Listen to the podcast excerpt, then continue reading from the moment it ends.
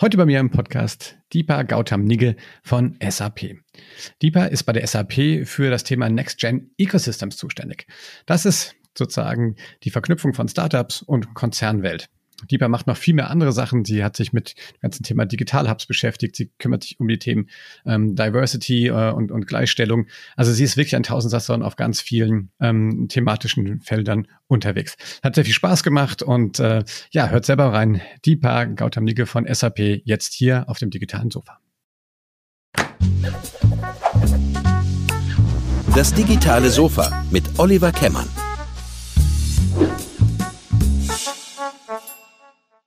Hallo und herzlich willkommen zu einer weiteren Episode von Das digitale Sofa. Heute äh, schalten wir in das Headquarter von SAP. Wir haben Deepa Gautam Nigge da. Hallo äh, Deepa, wie geht's dir? Ja, ein wunderschönes Hallo aus äh, München. Mir geht's sehr gut. Lieber, du bist Global Lead SAP Next Gen Ecosystems. Oh Gott, habe ich das jetzt richtig gesagt? Das hast du richtig gesagt, genau. wie, äh, wie wird man so, was ist das und wie wird man sowas? ja, was ist das? Also ähm, das SAP Next Gen Ecosystem beschäftigt sich ähm, in der Tat mit allen äh, Partnerschaften rund um unsere Themen, die sich ranken um die nächste Generation. Die nächste Generation, da sprechen wir von der nächsten Generation Anwender und Entscheider, die wir über ähm, die verschiedensten Programme bei SAP in der, in der Lehre ähm, erreichen, aber auch die nächste Generation Unternehmer über die ganzen ähm, Startup ähm, Acceleratoren und ähm, Gründerzentren, die den Universitäten assoziiert sind. Und natürlich sprechen wir in dem Kontext natürlich auch über die nächste Generation Mitarbeiter, ähm, entweder für, für, für SAP, aber eben auch für das erweiterte Ökosystem. Und da wir das idealerweise auch nicht immer alleine machen, ähm, arbeiten wir sehr global mit sehr vielen verschiedenen, sehr diversen Partnern zusammen und ähm, diese Aktivitäten steuere ich. Sehr schön. Ähm, was hast du gemacht, bevor du bei, oder du warst ja mal bei SAP und dann bist du ja zurück, ne, soweit ich das weiß. Was, was, äh, erzähl mal so ein bisschen dein, dein, deine Station, die du so gemacht hast. Ja, ich habe vor, äh, vor, vor 20 Jahren ungefähr ähm, das Vergnügen gehabt, als äh, eine Ausgründung aus der AWTH, wo ich studiert habe, ähm, als, als Startup mit zu begleiten, als Employee Number One. Also war eins der ersten B2B-Plattform-Geschäftsmodelle im deutschen Markt. Habe mich also äh, damals schon äh, damit beschäftigt, wirklich äh, mit Digitalisierung und Cloud Computing und, und Services, die wir damals mit dem neuen Medium Internet, ja, wenn wir über das Jahr 2000 reden, aber das Internet noch sehr jung und Geschäftsmodelle, ähm, die man über das Internet, also die das, die das, die, die Capabilities des Internets als zentrale Plattform hatten, waren da auch noch nicht so vielfältig. Ähm, damit habe ich mich dann ähm, viereinhalb Jahre ungefähr beschäftigt, also wirklich mal so das äh, ähm, ein Startup äh, viereinhalb Jahre wirklich durch den Geburtskanal begleitet mit allen ähm, mit allen Schmerzen, die das mit sich bringt, aber auch den ganzen Freuden, die das mit sich bringt, ein neues ähm, Unternehmen in den in den Markt zu bringen. Und SAP war zu der Zeit ähm, wie auch die Wettbewerber von SAP war einer meiner Kunden und somit war das nach viereinhalb Jahren Startup irgendwie der logische nächste Schritt, auch mal ähm, die Medaille von der anderen Seite anzuschauen und dann mal auf, auf eine der Kundenseiten zu wechseln. Und du hattest ja gefragt, ich äh, bin dann ja auch, habe dann noch mal einen kleinen Ausflug gemacht ähm, oder meine SAP-Zeit unterbrochen mit einem vierjährigen Gastspiel bei der Firma Microsoft, ähm, wo ich mich aber auch ähm, auch wie immer eigentlich auch bei dem Startup mit dem ähm, Go-to-Market von neuen Themen und Technologien ähm, äh, beschäftigt habe was sich eigentlich wie so ein roter Faden durch meinen Werdegang zieht. Und jetzt in der Rolle ähm, Global Elite Next Gen Ecosystem äh, kombiniere ich wirklich ähm, alle diese Aspekte, also wirklich die Brücke zwischen Wissenschaft und Wirtschaft, ähm, gerade auch ähm, Innovationen, die aus, dem, aus, aus der Lehre erwachsen, ähm, als, als Geschäftsmodell in den Markt zu bringen. Auf der einen Seite ähm, auf der anderen Seite aber auch die äh, Kombination mit der, mit der Kapitalseite, also in den Venture Capitalists, die auch diese Innovationen dann finanzieren und ähm, natürlich auch im Kontext mit unseren äh, Kunden, also den SAP-Kunden, die natürlich auch in diesem Gesamtgeflecht, in dem Gesamtgefüge ähm, Innovationen einfach auch nochmal neue Aspekte und zusätzliche Aspekte reinbringen. Weil, wie wir ja wissen, Innovationen an den Schnittstellen diverser Netzwerke passieren. Und deswegen ist halt die Vielfalt ähm, der verschiedensten Akteure ähm, essentiell, um auch ähm, zukunftsfähig zu bleiben. Ja, wie, wie kann man, kann man Vielfalt quasi, oder wie kann man Vielfalt steuern aus eurer Sicht? Also, ich bin da 100% bei dir, ich glaube, das ist extrem wichtig, aber das muss man ja systematisch angehen. Was, was ist da so eure Idee? Wie, wie kann man das systematisch machen?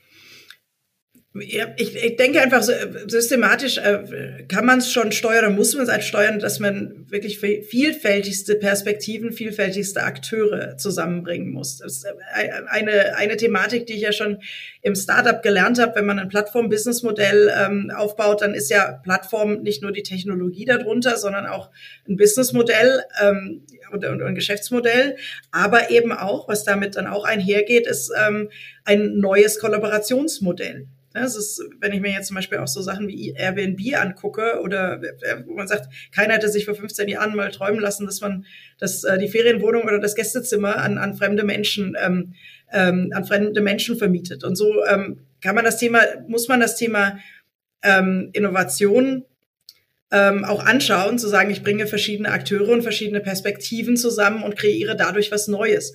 Und das systematisiert man mal im ersten Schritt, indem man wirklich schaut mit einem 360-Grad-Blick, wie finde ich eine, ein, ja, ein, ein, neues Thema, ein neues äh, Modell, ähm, wie ich einfach verschiedenste, also Akteure mit verschiedensten Hintergründen und verschiedensten Interessen vor allem ähm, zusammenzubringen und in eine neue Kollaborationsform zu bringen. Und ich denke, an der Stelle setzt man am besten schon an.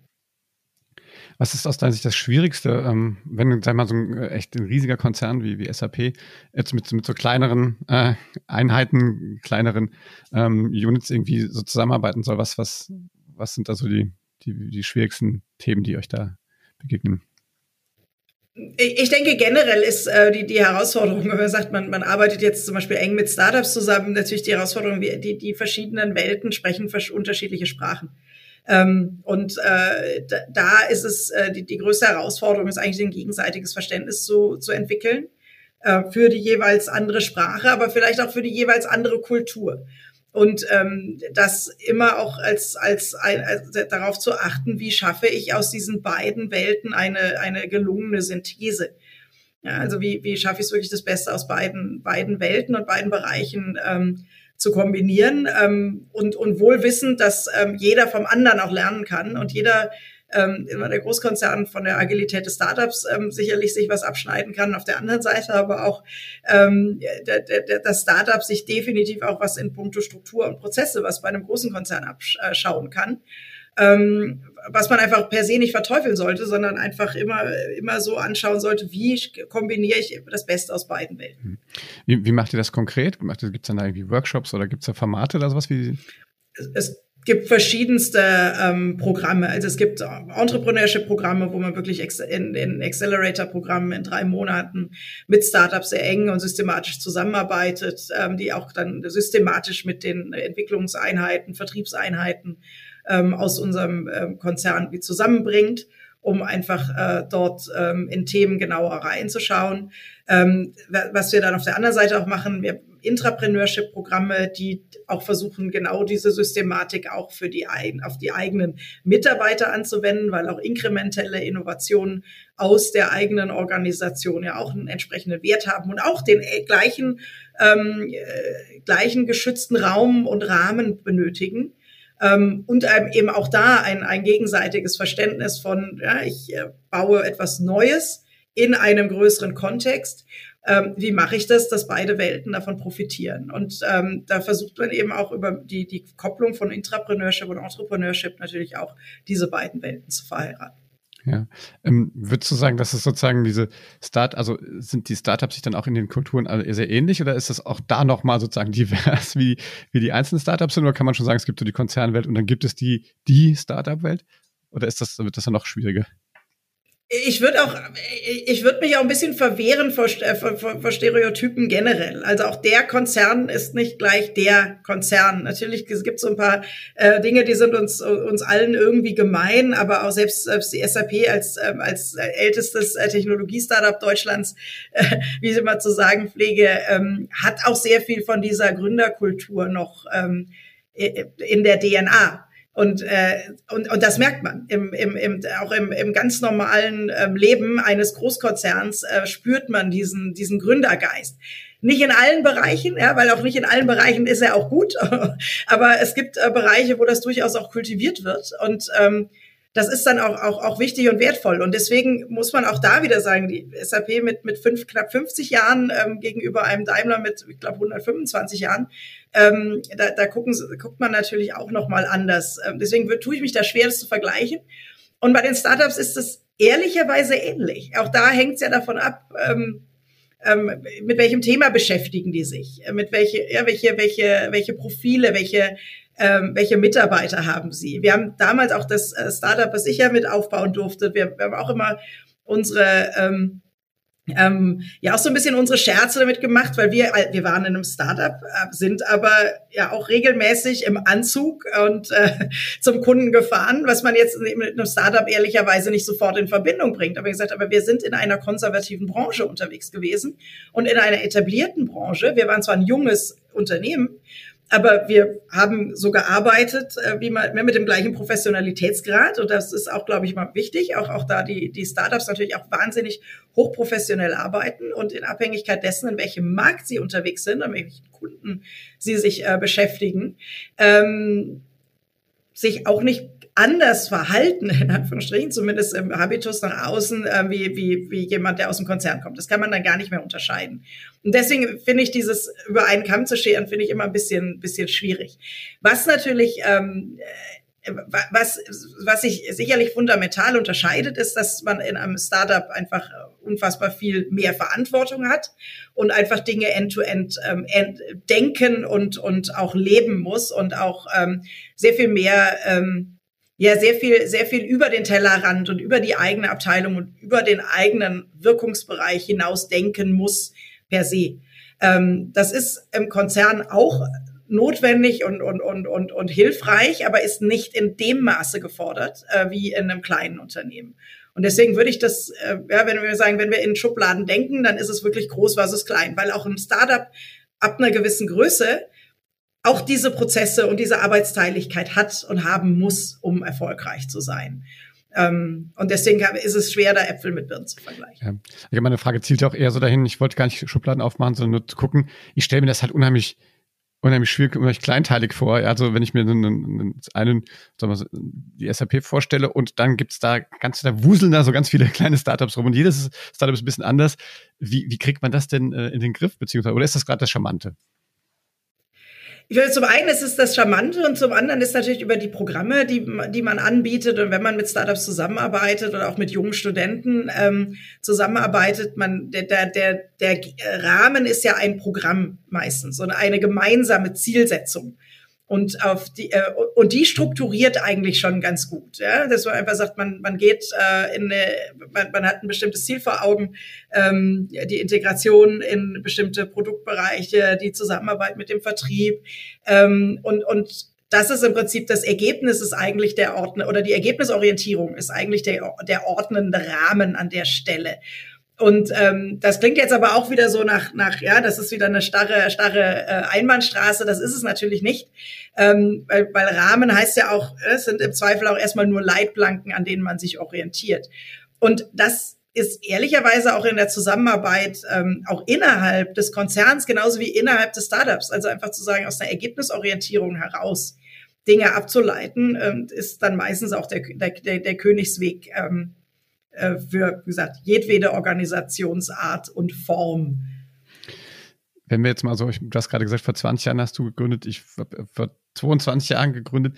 Ich habe das Gefühl, dass also ich würde viel lieber heute mal gründen, ja, weil ich denke, also damals war das ja total exotisch, oder? Also wenn man da mal drauf guckt, ich glaube, dann dieses ganze, ich glaube, das Wort Startup gab es da noch gar nicht.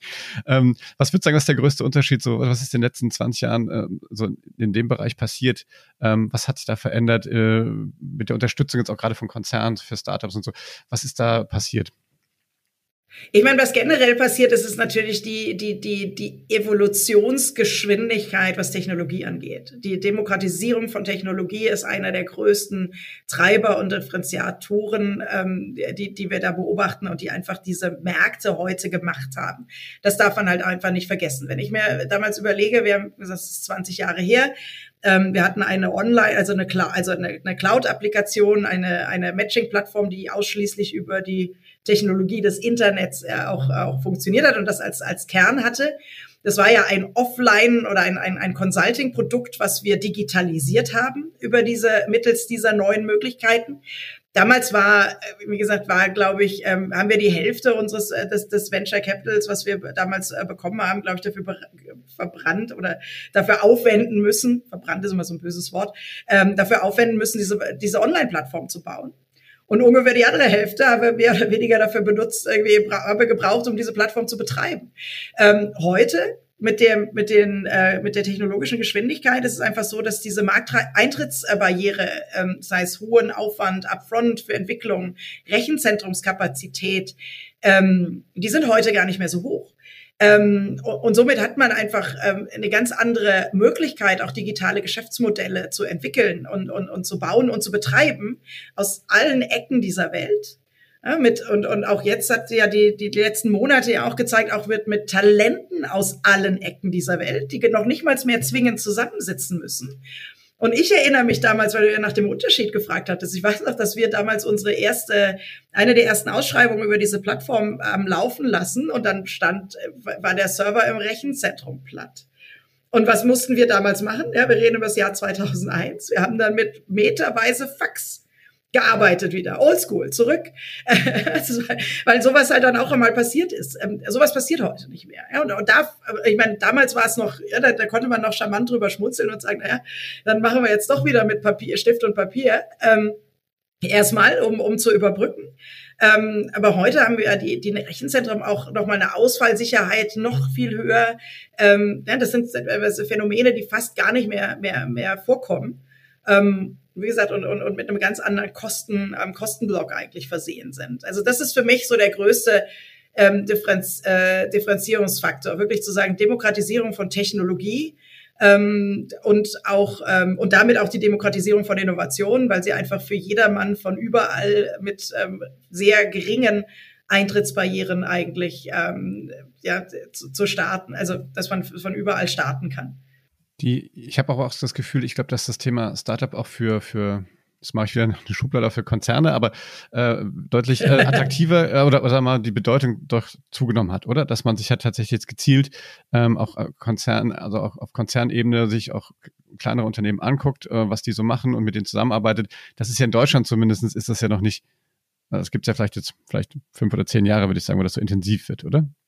Ja, aber ich würde auch sagen, das ist ein Phänomen der Entwicklung, die wir gerade besprochen haben. Ja, einfach zu sagen, die Märkte verändern sich in einer wahnsinnigen Geschwindigkeit und auch Technologie verändert sich. Und äh, wir sehen auch, wie Branchengrenzen verschwimmen. Also ich glaube, es gibt ja keinen, wenn wir über Digitalisierung ähm, und, und, und äh, IT sprechen, dann gibt es ja keine Branche mehr und keinen Lebensbereich mehr, der, der nicht davon berührt ist. Das heißt, da verschwinden, verschwimmen Grenzen ähm, eben auch durch, getrieben durch die technologischen Möglichkeiten, die heute auch da sind. Und ähm, in der Vergangenheit ist es auch so, ich habe gesagt, die Softwarebranche war per se immer schon eine, eine Branche, die sehr, sehr offen in diesen Co-Petition-Modellen und, und, und Kooperationsmodellen gelebt hat, weil bedingt durch die technologische Veränderungsgeschwindigkeit man gar keine andere Chance hatte, am Markt auch Schritt zu halten, wenn man nicht offen war für Kooperationen, weil man gar nicht in der Geschwindigkeit alles selber machen konnte. Ähm, in den reifen Konzernen, und das ist, glaube ich, die, die große Differenzierung eigentlich, ähm, in den etwas älteren, reiferen Konzernen, ähm, wo sie früher auch gewohnt sind, ja, wenn sie ein Auto bauen, haben sie mal früher irgendwie alles aus einer Hand in einer Fabrik an einem Standort äh, produziert und irgendwann hat sich dann dieses Zulieferökosystem ja aufgebaut, weil man eben über Skaleneffekte und Spezialisierung ähm, ähm, nochmal andere Wertschöpfungspotenziale heben konnte. Ähm, und ich glaube, dass, dass das, was jetzt gerade diese, diese, dieses ähm, Verschwimmen der Grenzen zwischen den Branchen und das, das, das Diffundieren von IT in, in alle Bereiche jetzt einfach auch dazu führt, dass man genau mit dieser Veränderungsgeschwindigkeit Schritt halten muss und man sich deswegen öffnet. Und deswegen sieht man jetzt eben auch, dass das Thema, ähm, ja, die, die Innovation, wie, wie kriege ich die Innovationen, die in der Crowd passieren, ähm, wie kriege ich die besser auch an mein Konzern-Kerngeschäft ähm, angekoppelt? Weil man auch wieder sagen muss, ist auch nicht so, dass die großen Konzerne nicht innovieren und nicht innovationsfähig sind. Im Gegenteil, ja, auch da der Innovationsgrad ist unfassbar hoch. Aber da ist der Fokus eher auf der inkrementellen Innovation. Ähm, zu sagen, wie mache ich das, was ich habe, besser, wie optimiere ich, wie, wie entwickle ich da, da links und rechts vielleicht noch was Zusätzliches aber um nochmal einen neuen, komplett neuen Markt zu erschließen, nochmal ein komplett neues Thema zu erschließen. Dafür braucht man das Ohr an der Schiene und braucht einfach Mechanismen, ähm, die dafür sorgen, dass man mit dieser Crowd Intelligence, ähm, ja, der Innovation aus der, aus der Crowd, im Prinzip arbeiten kann. Und das ist das, was wir jetzt sehen, aber das eben dem geschuldet, was wir vorher schon angesprochen haben, dass die Branchengrenzen verschwinden und eben Technologie ähm, sich demokratisiert und sich wahnsinnig schnell verändert. Ähm, wenn man, das finde ich auch, finde ich sehr spannend. Ähm, ich glaube auch, das ist ja noch nicht mal für Konzerne irgendwie ausschließlich interessant, sondern auch durchaus für, für kleine und mittelständische Unternehmen. Ne? Ähm, äh, nicht, also nicht nur und auch da glaube ich muss man also nicht nur und ähm, äh, man muss auch sehen und das äh, finde ich auch ein wunderbares Phänomen gerade in Deutschland mit unserem mighty Mittelstand, den wir haben. Ähm, die sind da teilweise schon fast ein bisschen schneller ja, ähm, in manchen Bereichen. Also es gibt unfassbar und innovative Mittelständler, die ähm, sich auch teilweise gemeinsam äh, Coworking Spaces ähm, äh, eingerichtet haben, um äh, mit, Startups zusammenzuarbeiten, mit jungen Talenten zusammenzuarbeiten, ähm, die das sehr früh schon eigentlich ähm, auch für sich erkannt haben. Deswegen kann man auch gar nicht sagen, das ist auch nur Konzern oder Mittelstand. Auch da wieder. Ich glaube, da gibt es in, in beiden Welten solche und solche. Ähm, und ich finde es eine wunderbare Entwicklung. Also das fasziniert mich auch nach wie vor an diesem, an diesem Thema. Ja, du, du kümmerst dich oder du zumindest hast du das mal dich auch mit dem ganzen Thema digitale Digital Hubs auch mal beschäftigt, ne? Ähm, das finde ich, äh, also hier in Mainz gibt es auch den Gutenberg Digital Hub, wie soll der sonst anders heißen? ähm, und da und ich finde immer das, äh, ich glaube, das hängt sehr davon ab, ne? das, das ist dieses Ecosystem, was du so gesagt hast. Ich glaube, das hängt extrem davon ab, wie man diese Community dann auch pflegt und bespielt, ob das funktioniert, dass man diesen Clash of Cultures quasi dort managt. Was sind so deine Erfahrungen so mit Digital Hubs? Ähm, ihr habt ja auch von der SAP auch ein cooles äh, Ding, da war ich auch mal zu Besuch äh, in, in Brandenburg. Ne? Ähm, was, äh, was hast du da für Erfahrungen? Was kannst du da teilen? Also wir haben, äh, wir sind in vielen Hubs äh, auch in unterschiedlicher Art und Weise ähm, engagiert. Wir sind, ähm, und das hattest du ja angesprochen, ich habe, die SAP ist ähm, Gründungs, äh, ist einer der Gründungsmitglieder im Digital Hub Mobility, der hier in München ähm, ansässig ist ähm, die, die, äh, und ich vertrete SAP auch im Steuerkreis auf, auf Bundesebene äh, mittlerweile. Ähm, und das war auch eine sehr spannende, sehr interessante Erfahrung, weil man da auch, ähm, auch, auch die, die Brücke zwischen Wissenschaft und Wirtschaft sogar sehr stark ähm, geschlagen hat, also gerade in der Ausprägung hier in München indem wir mit, mit 16 Corporate-Partnern gestartet sind und ähm, die gemeinsam mit Talenten aus der ganzen Welt ähm, so unter Laborbedingungen haben an neuen innovativen Lösungen arbeiten lassen. Und dann hatten wir wirklich ähm, äh, Projektkombinationen, wo ein Produktmanager von Daimler mit einem Data Scientist von, von äh, BMW mit einem Junior Consultant von der SAP und noch zwei Studenten ähm, aus, ich glaube, aus, aus Indien und UK ähm, an, an Future Mobility Szenarien gearbeitet haben. Und das wirklich äh, drei Monate unter Laborbedingungen, haben wirklich drei Monate waren die mehr oder weniger zusammen äh, in einem großen äh, Coworking Space, wo noch mehrere Teams dieser Art waren ähm, und haben dort an, an neuen Themen gearbeitet. Und damit habe ich sehr gute Erfahrungen gemacht, wenn man so sagen, wenn man wenn man den Raum gibt, also wenn man sagt, diesen ganzen administrativen ähm, Zirkus mit, äh, ja ich sag mal, wie wie regel ich IP etc. Wenn man das ähm, im Vorfeld schon mal regelt, das haben wir gemacht war auch eine lustige Übung, das mit 16 Partnern zu verhandeln. Ähm, aber da mal upfront einen Rahmen zu schaffen, ähm, dass man da zusammenarbeiten kann und dann wirklich auch den Raum zu geben und wirklich den physischen Raum, um, ähm, um diese Teams und die verschiedenen Talente mit unterschiedlichsten, auch, auch professionellen Erfahrungen, also wie gesagt, Studenten mit gestandenen Produktmanagern aus der Industrie zusammenzubringen und zu schauen, was nach drei Monaten da rauskommt. Und ähm, ich fand das sehr beeindruckend. Also da sind ein, zwei ähm, Gründungen auch heraus entstanden, ähm, äh, wo diese, diese Ideen jetzt wirklich echte Geschäftsmodelle ähm, sind, die, die man jetzt am Markt verprobt. Und ähm, sowas funktioniert. Ja? Und deswegen finde ich auch diese, diese Hub-Initiative so, so wertvoll, weil sie nämlich genau diese, diesen Rahmen schafft für, ja, wir haben ja zwölf Digital-Hubs in, in Deutschland. Das ist ja eine Initiative, die die Bundesregierung, das Wirtschaftsministerium sehr stark fördert. Und ähm, da gibt es die verschiedenen äh, Schwerpunkte, je nach auch Industrieschwerpunkt am jeweiligen Standort. Und das ist eine, eine, eine tolle Idee, weil sie genau damit dann auch den Platt, die Plattform schaffen um diesen Austausch zu ermöglichen. Gibt's, glaube ich, in, in Aachen äh, gibt es ja auch diese Digital Church, ne? Glaube ich, heißt die da. Ne? Ja. so eine weite Kirche. Ähm, ja, ich glaube, also mein, mein Gefühl ist, da müsste eigentlich noch viel mehr passieren eigentlich, ne? Und auch auch eigentlich müssten da auch die, die Regionen eigentlich noch mehr, mehr machen. Ne? Ich glaube, da nur darauf zu warten, dass der Bund da irgendwie sowas initiiert. Dafür vermisse ich so ein bisschen Eigeninitiative auf, auf, aus den Regionen.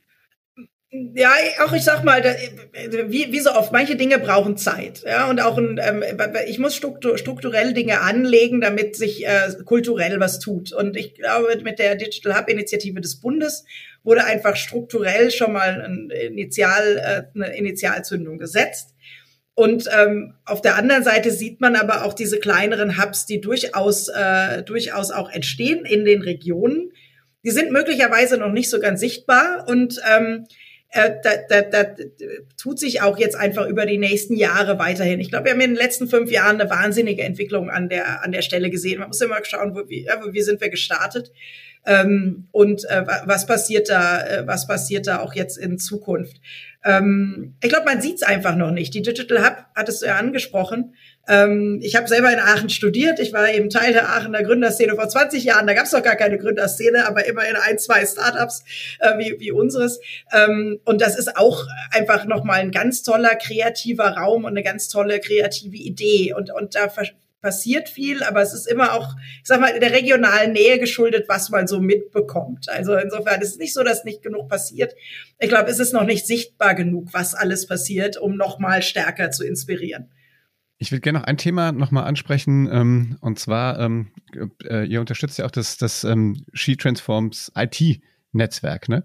Ähm, ich bezeichne mich ja selber als Feminismus-Azubi äh, und würde gerne das Thema nochmal vielleicht auch ein bisschen Gleichberechtigung ansprechen. Wie kann man, das ist ein Teil von Diversity, wie, wie kann man das, wenn jetzt äh, Unternehmerinnen und Unternehmer hier zuhören, Führungskräfte, ähm, was, was kannst du uns vielleicht da mit auf, mit auf den Weg geben? Was, was kann man da tun, um da auch mehr, mehr Diversity herzustellen in dem Segment?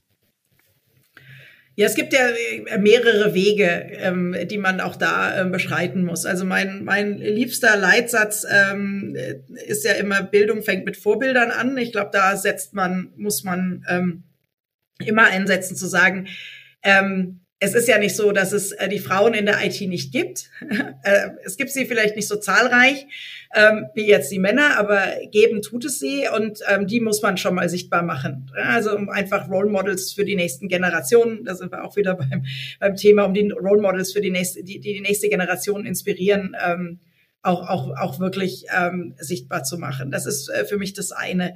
Und zum anderen muss man natürlich auch, ich sag mal, so ein bisschen den Bias im Kopf irgendwie abbauen, zu sagen, den, ja, den, dem jeder unterliegt, den auch ich unterliege natürlich, zu sagen, ähm, ja, wie, welchen Erfahrungshorizont brauche ich denn, um in der IT äh, zu arbeiten? Welchen Background brauche ich?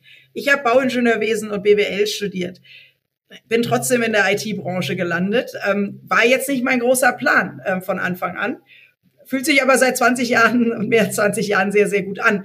Ähm, und ich auch glaube, ich glaube auch das ist wichtig, ähm, äh, dafür zu werben, ähm, zu sagen, Digitalisierung ist nicht nur Programmieren.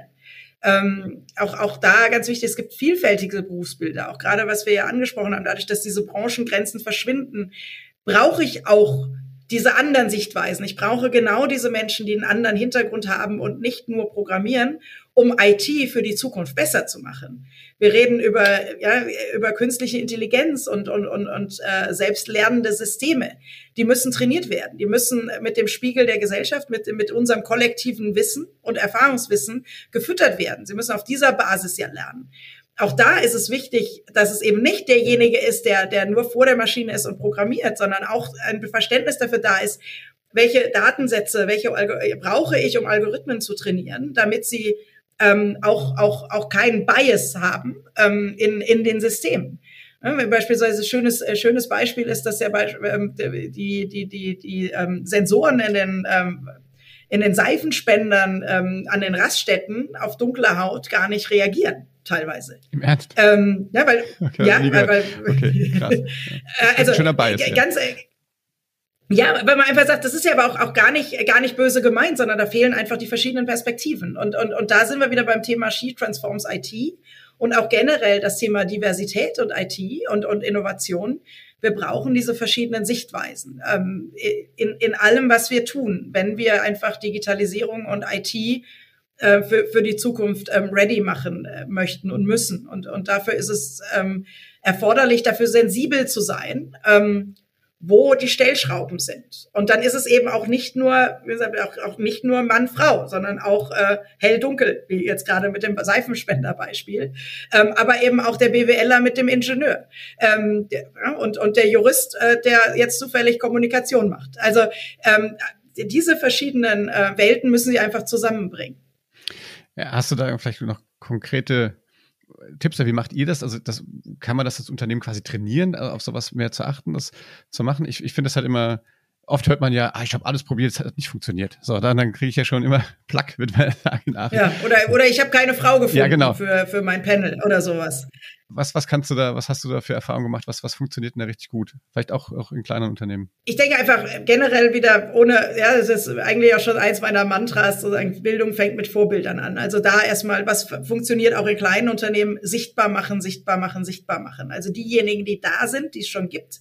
Und die gibt's überall. Also ich glaube, es gibt keinen, auch, auch im mittelständischen, im Startup, es gibt kein Unternehmen, wo nicht vielleicht auch irgendwo mal eine, eine, eine weibliche Data Scientistin sitzt oder eine Ingenieurin, die ähm, in so einem, äh, sich in einem bestimmten Thema ähm, schon, schon auskennt, aber einfach nicht so sichtbar ist. Die muss man dann auch manchmal ein bisschen ermutigen und die mal so ein bisschen nach vorne schubsen, dass man sie sieht, weil sie sind ja da. Also, also ähm, deswegen da verwehre ich mich auch. Und das ist, das ist mal das eine. Und natürlich braucht man Strukturen, die einfach ähm, Diversität fördern und Inklusivität fördern in allen Dimensionen. Also auch da wirklich sensibel zu machen, zu sagen, wie baue ich mir ein gemischtes Team auf? Wie, ähm, ja, wie stelle ich zusammen? Welche, für welche Aufgabe, für welches Projekt, ja, da sind wir wieder beim Thema Ergebnisorientierung, brauche ich welche Rollen und versuche möglichst viele Perspektiven zusammenzubringen in diesem, in diesem Projekt. Und dann natürlich ähm, nochmal ganz gezielt äh, mit Quoten und, und oder Ziel oder Zielwerten zu arbeiten, zu sagen, ich möchte jetzt, ähm, wenn ich ähm, ja auch ein kleines Team Offsite mache beispielsweise in meinem nur in meinem kleinen Team, ähm, irgendwie, dass ich darauf achte, dass ich verschiedene, dass verschiedene Menschen die Agenda auch mitbestimmen. Ja? Dass ich einfach sage, ich habe von, von, aus jeder, aus jedem, von jeder Facette einen Vertreter, also sei es inhaltlich, aber auch was, was, ähm, ja, was, was die, was, was die Themen angeht, aber auch was die, was die Hintergründe angeht, ähm, was die Erfahrungen angeht. Sozusagen. Ich hätte da gerne von aus jeder, aus jeder Ecke eine Person, die dazu beiträgt, weil nur das macht das Bild rund. Und ich glaube, das, das kann man schon strukturell im kleinen Team äh, fördern. Und, und, wir achten bei SAP schon sehr drauf, dass das passiert einfach. Also dass man einfach sagt, man, man ist sensibel dafür zu sagen, man hat einfach alle Teams haben ja durchaus auch ein breites Aufgabenspektrum. Das ist nicht nur die eine Mission, sondern die eine Mission lässt sich in verschiedene Teilbereiche untergliedern und dann einfach ausreichend dafür zu sorgen, dass jeder Teilbereich auch seinen Raum und, und, und seine Möglichkeit bekommt, ähm, sich zu präsentieren und seinen Beitrag auch zu demonstrieren. Und das muss einfach äh, deutlich transparenter kultiviert werden. Und das macht man, das, das kann man schon auf Teamebene machen, unabhängig von der Unternehmensgröße.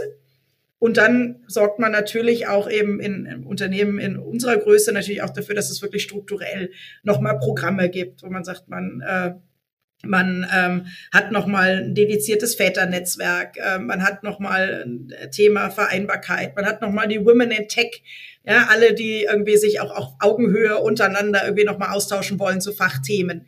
Ähm, äh, also, da gibt's unterschiedlichste Konstellationen. Und es hängt wirklich von der Unternehmensgröße ab, wie viel von diesen, von diesen strukturellen ähm, Programmen kann man ähm, dann auch im Tagesgeschäft wirklich anbieten und umsetzen. Und ich bin einfach zutiefst davon überzeugt, wenn Sie strukturell die richtigen Dinge machen, dann schaffen Sie es auch über die Zeit, dass sich kulturell äh, die, die, die richtigen Effekte einstellen. Ja, Deepa, Mensch, vielen Dank. Das war, äh, fand ich super, super spannend, äh, auch mal aus dieser Perspektive das zu sehen. Also so Einblicke kriege ich ja zum Beispiel ganz selten und deswegen freue ich mich sehr, dass du uns da so hast teilhaben lassen ähm, ne, mit unserer gemeinsamen Heritage aus Aachen. und wenn ich mich da zurückerinnere, äh, wie gesagt, äh, und, und wenn ich auch gucke, was heute zum Beispiel auch in Aachen passiert, ne, also wenn ich da ne, dieses dieses äh, E-Mobility Startup und so, das ist schon, das ist schon echt eine andere Welt. Ne? Deswegen freue ich mich auch, dass das so funktioniert und ähm, ich glaube, ich möchte auch alle Hörerinnen und Hörer ermuntern, einfach auch mal Sachen einfach anzugehen. Ne? Du, du hast das gerade so beschrieben, so, dass das so, ja, das muss man einfach nur ein diverses Team zusammenstellen. Ich glaube, das ist schon einfach im Kopf erstmal diese Idee zu haben, ja, dass das wichtig ist und dass das gut ist.